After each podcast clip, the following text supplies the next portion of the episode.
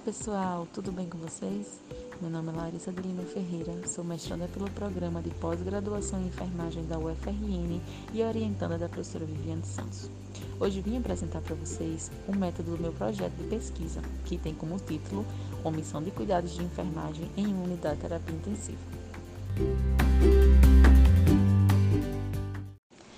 Trata-se de um estudo descritivo, transversal e com abordagem quantitativa a ser realizado na Unidade de Terapia Intensiva do Hospital Universitário Onofre Lopes, UOL, considerado hospital de referência no atendimento de média e alta complexidade há mais de um século no Rio Grande do Norte e localizado na capital do estado.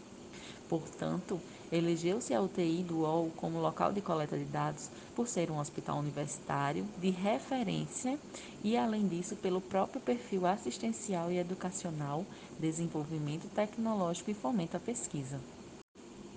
A população do estudo será composta pelos profissionais de enfermagem, enfermeiros e técnicos que trabalham na UTI do hospital. Os critérios de inclusão serão trabalhar na UTI há mais de três meses e ser funcionário efetivo serão excluídos aqueles profissionais que estiverem em escala de férias no período da coleta de dados ou afastados por outros motivos.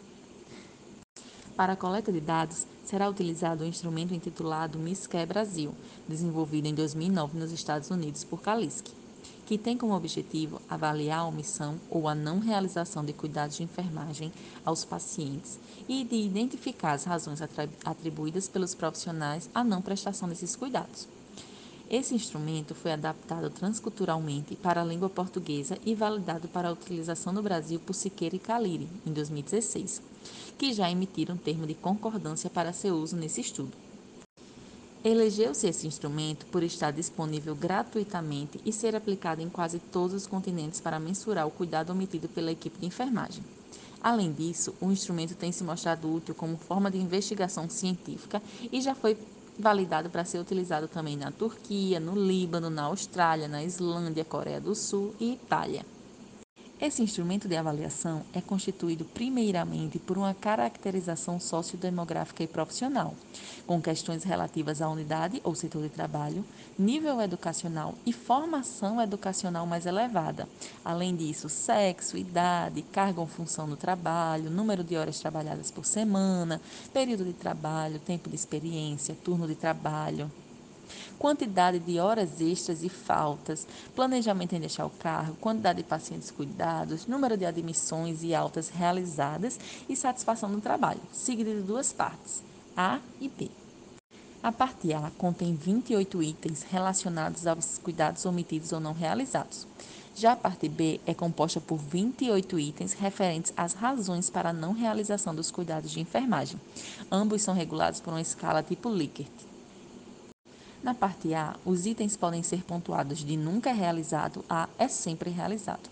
Os itens são pontuados de 1 a 5, sendo que 1 corresponde aos maiores níveis de omissão e 5 à ausência de omissão.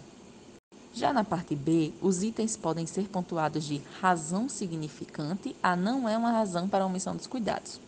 Os itens são pontuados de 1 a 4, sendo que 1 corresponde à razão significante e 4 como não sendo razão para omissão. A coleta de dados ocorrerá na UTI em um período anterior ou posterior ao turno de trabalho do participante, ressaltar ainda que esse é um instrumento auto-aplicável. A tabulação dos dados ocorrerá por meio do Microsoft Office versão 2010, armazenados em planilhas de Microsoft Excel e posteriormente transferidos para um pacote de dados estatístico com dupla digitação para validação. Todas as variáveis serão submetidas à análise descritiva com cálculo de frequência simples e de tendência central e dispersão. Será realizada a reversão dos códigos das respostas aos itens das partes A e B, conforme a orientação da autora do instrumento original. Após os dados serem tabulados e codificados, serão analisados por meio de estatística descritiva e inferencial. As pontuações médias ou medianas mais altas correspondem ao maior nível de cuidado omitido para a estatística inferencial, será realizado o teste de correlação de Spearman. Todos os preceitos éticos serão realizados.